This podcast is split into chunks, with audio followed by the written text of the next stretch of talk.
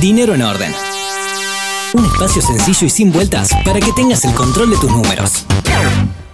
Bienvenidas, ¿cómo están? Episodio número 10 del podcast de Dinero en Orden, después de un mes de septiembre bastante cargado de trabajo y que no me permitió acercarme mucho por acá. Hay un nuevo episodio para empezar el mes y porque el 31 de octubre es el Día Mundial del Ahorro, en Dinero en Orden nos vamos a dedicar todo el mes al ahorro a través de vivos que voy a hacer en Instagram, a través de episodios de este podcast, de posteos en la web, con diferentes enfoques, pero para que entendamos la importancia del ahorro. Así que eh, si te interesa el tema, te invito a que te quedes escuchando varias propuestas que tengo para compartirte, para que definitivamente puedas empezar a ahorrar y seas una de las que me mandan mensajes todas las semanas, unos mensajes hermosos, eh, contándome qué hicieron con el dinero que pudieron empezar a ahorrar a través de empezar a seguir pequeñas cosas que yo voy diciendo en un lado, en otro, eh, y que realmente sirven y las ayudan un montón.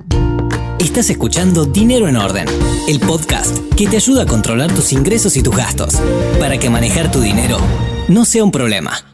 Si recién te incorporás a este podcast, te doy la bienvenida. Primero, mi nombre es Celeste Sánchez, soy la creadora de Dinero en Orden, que es una web y es una comunidad en Instagram y en todas las redes sociales a donde me quieras buscar me encontrás como arroba dinero en orden y voy compartiendo información que tiene que ver con enseñarte a usar tu dinero de manera inteligente para que puedas hacer más con lo que estás ganando ahora.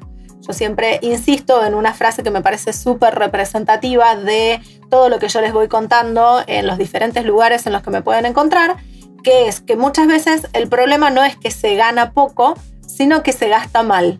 Y cuando aprendemos a gastar en lo que realmente vale la pena y el monto que realmente vale la pena para cada cosa, nos encontramos con que tenemos dinero que no sabíamos que teníamos porque se nos estaba yendo por diferentes lugares que no correspondían, pero tenemos de repente ese dinero disponible y una de las cosas que podemos empezar a hacer es ahorrar. Muchas eh, lectoras de la cuenta de Instagram y de la web me han escrito a lo largo de todo este año para contarme que por primera vez desde que mm, recuerdan o por primera vez en años pudieron efectivamente ahorrar. Y acá quiero llegar a uno de los puntos que eh, quiero destacar hoy que es que no importa el monto que vos puedas ahorrar, ¿sí? Em, como para que quede claro, el ahorro es un hábito, no es un monto, no es un número que vos digas, ah, no, si no puedo ahorrar esta cantidad de plata, entonces no sirve, no ahorro.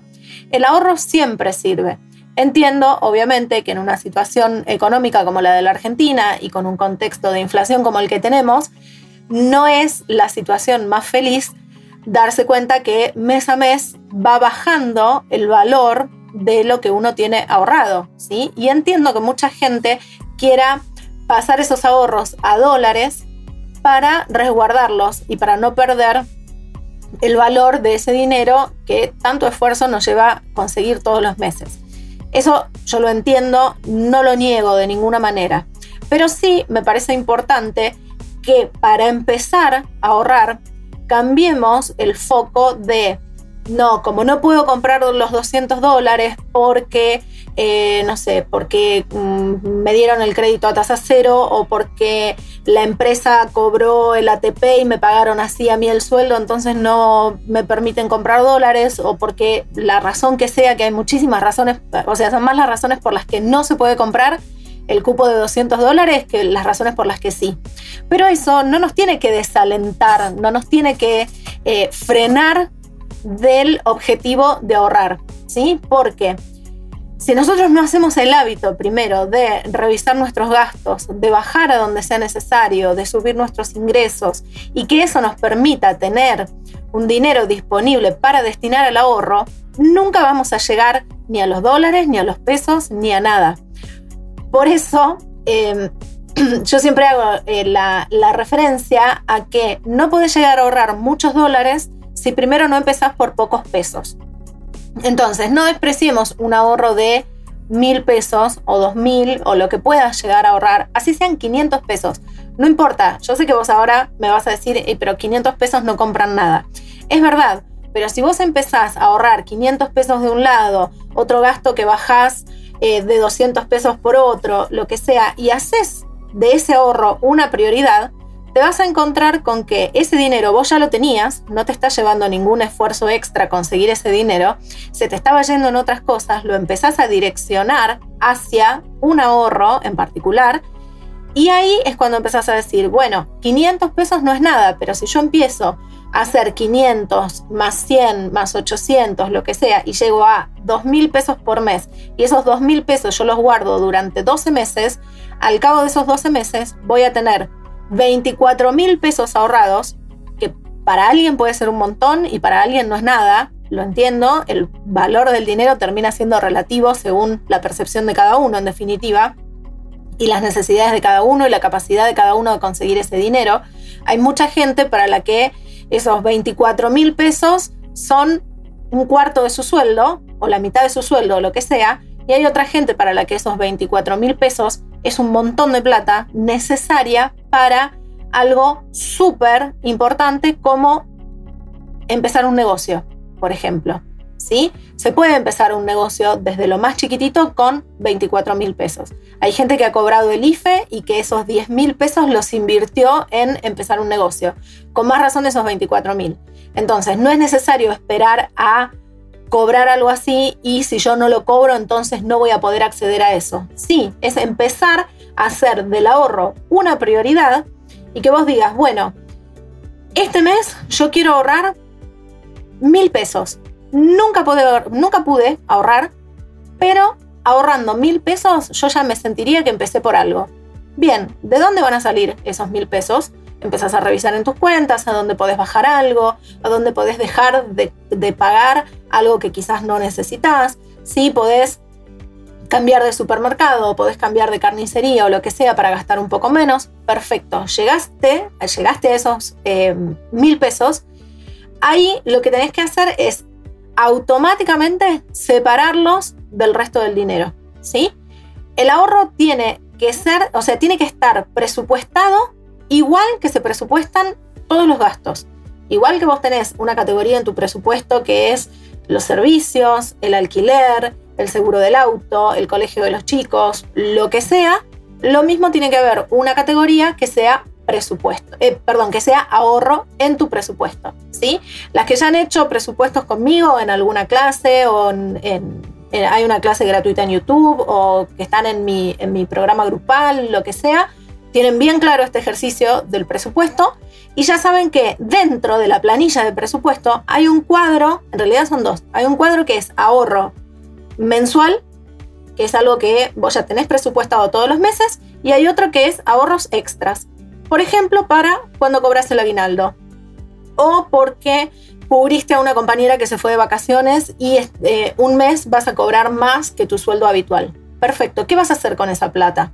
No dejes que se vaya, no dejes que quede en tu cuenta y que porque está ahí terminas pidiendo delivery, terminas saliendo a comer y le compraste un juguete a cada uno de tus hijos y te compraste algo nuevo. Perfecto, tenés todo el derecho de hacerlo, pero también tenés derecho a tener ahorros.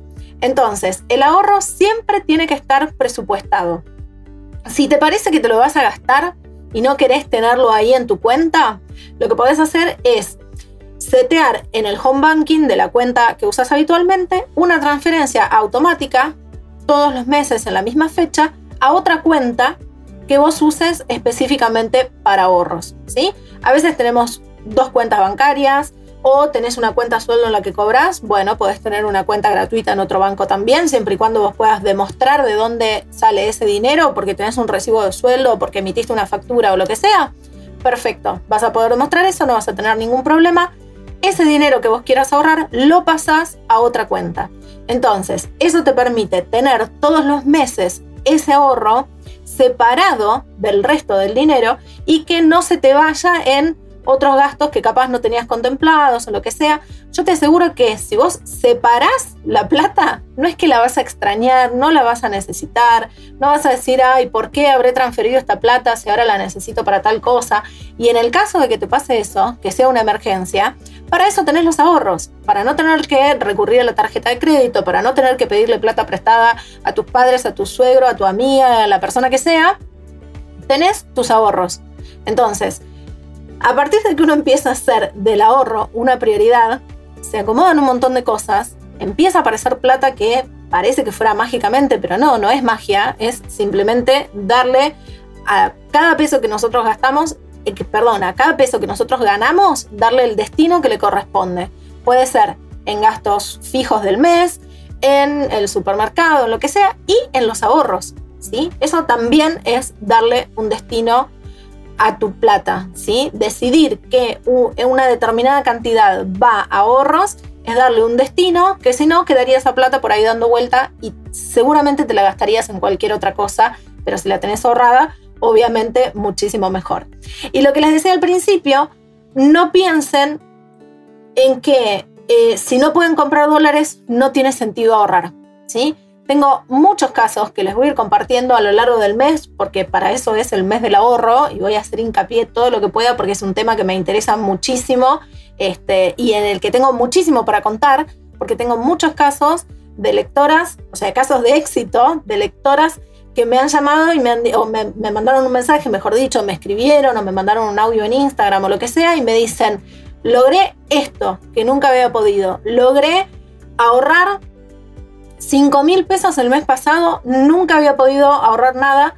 Si un mes pudiste ahorrar 5 mil pesos, al mes siguiente también, después quizás son 6 mil, otro mes pueden ser 2 mil porque te surgió un gasto inesperado, no importa, ahorras igual esos 2 mil pesos y cuando te diste cuenta ahorraste 50 mil pesos si te fuiste de vacaciones. ¿sí? Hay mucha gente que hace años que no se va de vacaciones porque no puede pagar las vacaciones, porque el mes que le corresponde irse de vacaciones no tiene la plata y no quiere sumarle a la tarjeta o no puede gastar porque ya tiene la tarjeta explotada después de las fiestas o lo que sea. Pero si vos vas ahorrando todos los meses un poco, algo vas a llegar, ¿sí? Siempre es mejor tener 100 que nada, tener 50 que nada, tener mil pesos o 2.000 o 500, no importa, no, no vamos al número, ¿sí? El ahorro, repito, el ahorro no es un número, es un hábito. Y una vez que uno se hace el hábito de ahorrar y le empieza a dar prioridad a los ahorros, así como le damos prioridad a pagar la luz porque si no me la cortan, o a pagar el abono del celular porque si no no puedo hacer llamadas y no puedo navegar en internet, bueno, hagamos que presupuestar el ahorro también esté incluido dentro de esa lista de gastos que nosotros hacemos todos los meses. ¿sí? El ahorro no es que sea un gasto más, pero sí tiene que estar incluido dentro de esa lista. Entonces van a ver que ahí siempre van a tener algo para ahorrar, lo que sea. Y si no lo tienen ahora porque no les cierran las cuentas, vean a dónde pueden bajar para poder generar ese em, resto disponible que les permita ahorrarlo de alguna forma. Si no puede ser en dólares, no importa, es preferible tener pesos a no tener nada. ¿Sí? Eso siempre ténganlo en cuenta. Entonces, si quieren empezar a ahorrar, porque dijeron, bueno, esta no está tan loca, algo de razón puede tener, piensen de dónde va a salir ese dinero que ustedes van a ahorrar. Pueden pensar en objetivos, ¿sí? Eso les va a ayudar mucho a focalizar ese esfuerzo o no, porque en definitiva no es tanto, sí es mm, elegir un poco mejor en qué gastar y, y cuándo guardar el dinero, ¿sí? Pero pueden recurrir al episodio 8 en el que yo les hablé sobre los objetivos y sobre la importancia de ponerse objetivos y cuánto ayudan a poder generar esos, eh, ese hábito, ¿sí? No es lo mismo decir, bueno, guardo mil pesos por mes y después veo para qué los uso, que decir, bueno, mm, quiero ahorrar lo máximo posible por mes porque mi objetivo es en las vacaciones de invierno del año que viene llevar a mis hijas a conocer las cataratas. No sé, fue el primer ejemplo que se me vino a la mente, pero estaría buenísimo. Entonces, algo así, tener ese objetivo en particular, ayuda a que el esfuerzo o la atención extra que uno le tiene que prestar a eso sea mucho más llevadera, obviamente. ¿sí? Y les repito, no piensen solo en los dólares, ¿sí? Que no puedan comprar, que les, se les, eh, por alguna forma les hayan cancelado el cupo de 200 dólares, no quiere decir que no puedan ahorrar. No llegan a comprar dólares blue, no importa. Guarden pesos, no pasa nada. No es que yo guardo ahora mil pesos y el mes que viene son 100. No, está bien, lo que yo este mes compro con mil pesos, el mes que viene voy a necesitar mil trescientos. Perfecto, pero prefiero tener mil a no tener nada. Esa siempre va a ser, mi postura siempre va a ser esa. Y si me vienen siguiendo ya desde hace tiempo, saben que siempre recalco lo mismo. Es preferible tener pesos a no tener nada. Y si con esos pesos yo todavía no llego a comprar dólares, no me tengo que quedar con que, ah, no, ahorrar en pesos no sirve, entonces si no llego a comprar dólares no ahorro nada.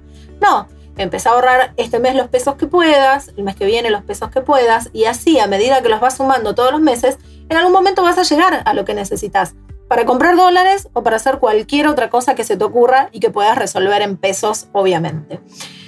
¿Cómo, se, mm, cómo sigue todo esto? Sí, si les picó un poquito el, el bichito de ahorrar y no vienen haciendo ninguno de los desafíos que están propuestos en mi página, pueden hacer eso, pueden pasar por dineroenorden.com, van a encontrar un apartado que es sobre los desafíos de ahorro. Hay cinco desafíos planteados. Eh, los empezamos en enero, ¿sí? Entiendo que ahora, en octubre, ya estamos como un poco avanzados en el año, pero hay muchas de ustedes que lo fueron siguiendo a lo largo del año y que me contaron, mirad, tuve que usar la plata para, no sé, una, me pasó la otra vez, alguien me escribió para decirme que esa plata la había usado porque había tenido que operar a su perrita de urgencia. Perfecto, te ayudó para eso, te sirvió para no tener que pedir plata prestada y para no cargárselo a la tarjeta de crédito. Tu perrita está bien. El ahorro cumplió su función, está perfecto, no importa que lo hayas tenido que usar en agosto, creo que fue que recibí ese mensaje, sí, julio, agosto, por ahí. Eh, no importa que lo hayas tenido que usar en julio o en agosto y que no hayas llegado a diciembre a completarlo. No pasa nada. Si te sirvió en ese momento, esa era la función, una de las funciones que, que podían cumplir esos ahorros. Está genial. Entonces, pueden pasar por dineroenorden.com. Hay cinco desafíos planteados. Uno es para ahorrar billetes de 50 pesos. todos los billetes de 50 pesos que se te crucen. Obviamente este año fue particular porque todos nos pasamos a, los pagos este, online o con tarjeta de débito, lo que sea, entonces circularon muchos menos billetes que en otros años, pero bueno, el año que viene, cuando todo esto se normalice, voy a seguir juntando billetes de 50 pesos. Igual los estuve juntando durante el año, pero obviamente llegué a ahorrar menos de lo que podría haber ahorrado en un año normal. Billetes de 50 pesos tenemos todos los vamos juntando, cada tanto los cambiamos para volver a ponerlos en circulación y nos guardamos los billetes de mil y listo. Hay otro desafío para ir juntando este, mm, una cantidad determinada que va o sea, una cantidad por mes que va subiendo hasta mitad de año y después baja. Hay otro que es el que a mí más me gusta y el que yo estoy, estoy haciendo también, que son montos variables Está muy bueno para emprendedoras que no tienen ingresos este, fijos y que no saben si un mes van a poder ahorrar, no sé, 500 em, pesos o 1200. Entonces, bueno, ese tiene casilleros que uno va tachando según la cantidad que tiene en la billetera y listo. No es ningún esfuerzo. O sea, es ir, a agarrar la billetera, te fijas qué billetes tenés tachás un casillero, los metes dentro de una caja, un frasco, una lata, lo que tengas a mano y listo. Y ya estás ahorrando y no necesitas el cupo de 200 dólares para hacer eso. Después hay otro que se va ahorrando por semana. Em, entonces, la primera semana se ahorran 400 pesos, la segunda 300, 200 y 100. Entonces, la primera semana, que es cuando seguramente cobras tu sueldo o tenés más ingresos, es cuando ahorras más. Y la última semana, 100 pesos siempre tenés adentro de la billetera y si agarras 100 pesos y los guardas a fin de mes, no te va a hacer demasiada diferencia, pero igual seguís ahorrando. Entonces, con ese se llegaban a ahorrar, más o menos todos estaban entre los 12 mil y, eh, perdón, entre 10 mil y 15 mil pesos por mes, eh, perdón, por año, ¿sí? Nadie se va a hacer rico ahorrando 10 mil pesos en un año, lo entiendo, pero si vos todos los, todos los meses, sin ningún esfuerzo extra, pudiste ir guardando eso y eso te permite no sumarle a la tarjeta, por ejemplo, todos los gastos de las fiestas, Está genial. Así te sirva para eso nada más, igual cumple su función. Porque te permite no sumarle la tarjeta de crédito, no agarrarte la cabeza en enero pensando cómo vas a levantar la tarjeta que explotaste durante las fiestas. Eh, y arrancas enero con una paz tremenda. Listo, eso ya paga todo lo que vos puedas haber hecho durante el año, sirvió para eso y está genial. Y el último eh, que bueno, ya ahora sería como medio difícil de, empezarlo porque no queda demasiado tiempo, pero el último era para ahorrar todos los meses pensando justamente en los gastos de Navidad y Año Nuevo y esto, dividir todos los meses un poco y no sumarle toda la tarjeta a fin de año. Así que todos esos eh, desafíos, te repito, están en dineroenorden.com. Si alguien necesita ayuda para adaptarlos este, a, la fecha del año en la que estamos, me pueden escribir ahí en el formulario de contacto de la página o un mail a correo arroba dineroenorden.com o mensaje privado en Instagram, en Facebook, en Twitter, en Pinterest, en algún lado siempre nos vamos a encontrar.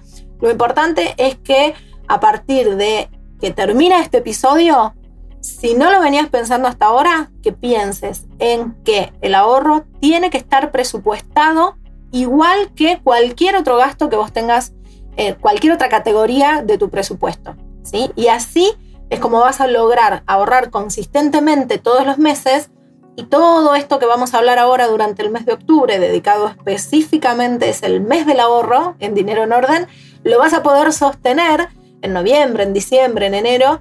Y el año que viene vas a decir, qué bueno que en octubre le presté atención a esto que estaba diciendo eh, Celeste sobre empezar a ahorrar y no me quedé en que porque no podía comprar los 200 dólares no ahorré nada. No, ahorremos en pesos, empecemos por los pesos y así vamos a llegar a los dólares. ¿Sí? Eso es lo que quiero que quede claro y lo, creo que ya debe ser la cuarta vez que lo voy a decir en este episodio. El ahorro es un hábito, no un número. Aunque quede ese mensaje, yo ya me siento contenta. Muchas gracias por haber estado del otro lado. Cualquier duda que tengan, el formulario en la web o el correo o un mensaje privado, de alguna forma siempre nos vamos a comunicar.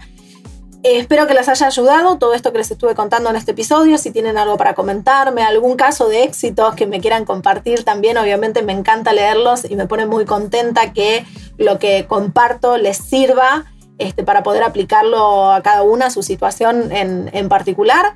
Gracias por haber estado del otro lado y nos encontramos en el próximo episodio. Hasta luego. Dinero en orden. Un espacio sencillo y sin vueltas para que tengas el control de tus números.